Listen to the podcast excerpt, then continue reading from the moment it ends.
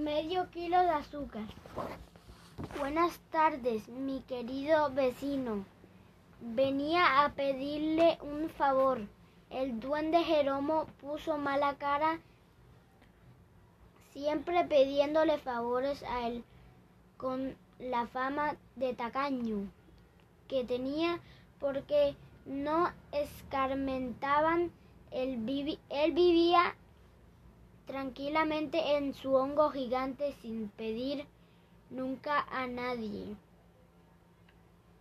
Durante el verano hacía sus provisiones para el invierno y durante el invierno se las comía y nada más porque no hacían lo mismo todos sus vecinos que siempre andaban pidiéndole que, que sí un huevo, que sí un poquito de sal, que sí una taza de néctar, que sí un gramo de pimienta. Brr. ¿Qué quieres ahora, pequeño gruño? Al, al ver que era el más chiquitico de los castores seguía en la puerta y no se marchaba. Mamá es, está haciendo un pastel y dice que usted que es tan bueno la, le puede prestar un kilo de harina.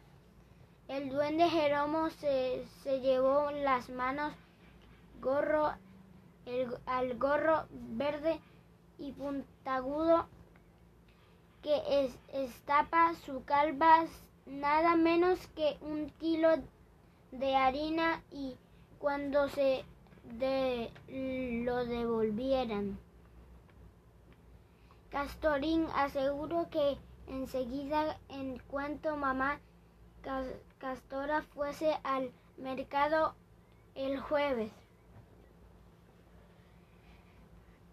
al, a regañadientes, el duende Jeromo se metió en la cocina y salió con el paquete que era más grande que el castorín.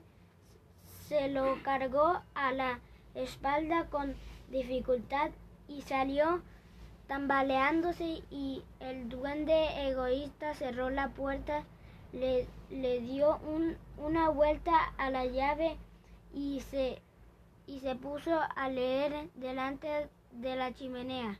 Pero al poco tiempo volvieron a llamar toc toc.